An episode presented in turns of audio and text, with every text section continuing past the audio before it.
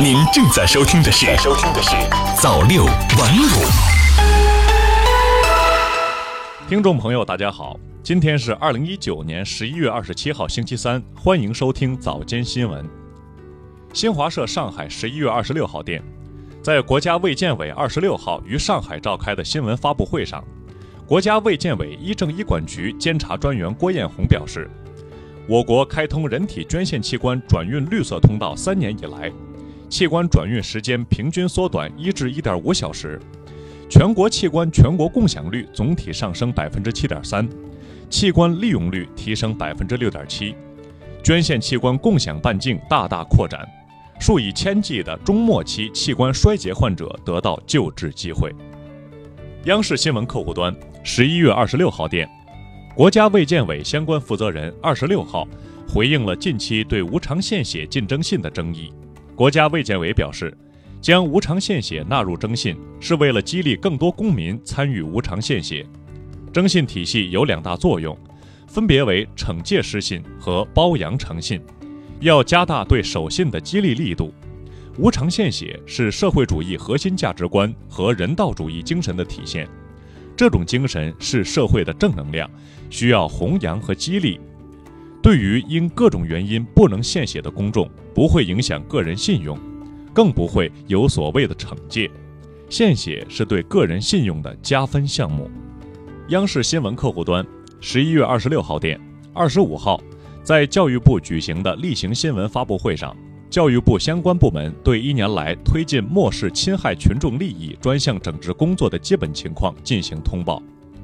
一年来，教育部建立在线台账，确定三百七十四个控辍保学重点监测线，并采取一线一案制定控辍保学工作方案，确保义务教育阶段的适龄儿童不因家庭贫困等原因而辍学失学。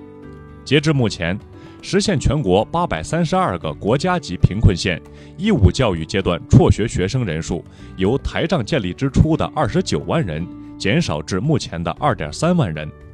教育部针对学生辍学原因，采取精准化帮扶措施，同时还运用互联网加教育，免费为农村学校提供优质学习资源，打造乡村温馨校园。新华社北京十一月二十六号电。记者二十六号从财政部、税务总局、海关总署获悉，为支持筹办北京二零二二年冬奥会和冬残奥会及其测试赛，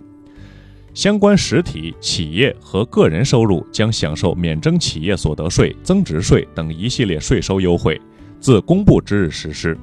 新华社深圳十一月二十六号电，海关总署缉私局局长孙志杰二十六号说，今年前十个月。中国海关立案侦办四百四十四件濒危物种及其制品走私案件，其中查获象牙及其制品超过九吨。孙志杰说：“中国对象牙等濒危物种及其制品走私秉持零容忍态度，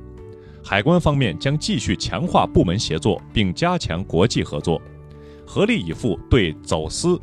购、运、储、销各环节实行全链条打击。”中新网北京十一月二十六号电，记者从中国国家航天局获悉，英国皇家航空学会二零一九年度颁奖典礼二十六号在英国伦敦举行，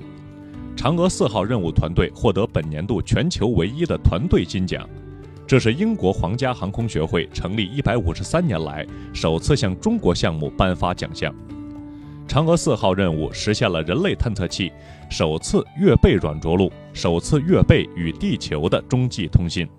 创造了世界探月史上新的里程碑，实践了追逐梦想、勇于探索、协同攻坚、合作共赢的中国探月精神，受到国际社会的广泛赞誉。中新网北京十一月二十六号电，中国科学院国家天文台二十六号发布消息说。该台郭奇研究员科研团队联合北京大学和清华大学科研团队共同研究发现，在近邻宇宙有一类特殊的矮星系，在其几万光年的半径内，都主要由重子物质构成，暗物质只占其中一小部分。这一重要发现与目前在标准宇宙学模型下的矮星系形成理论预言相违背，从而对暗物质的本质提出质疑。也对经典的矮星系形成理论提出挑战。北京时间当天凌晨，中国天文学家完成的这项天文学成果获国际权威科学期刊《自然天文》在线发表。新华社联合国十一月二十五号电，第七十四届联合国大会二十五号审议安理会改革问题。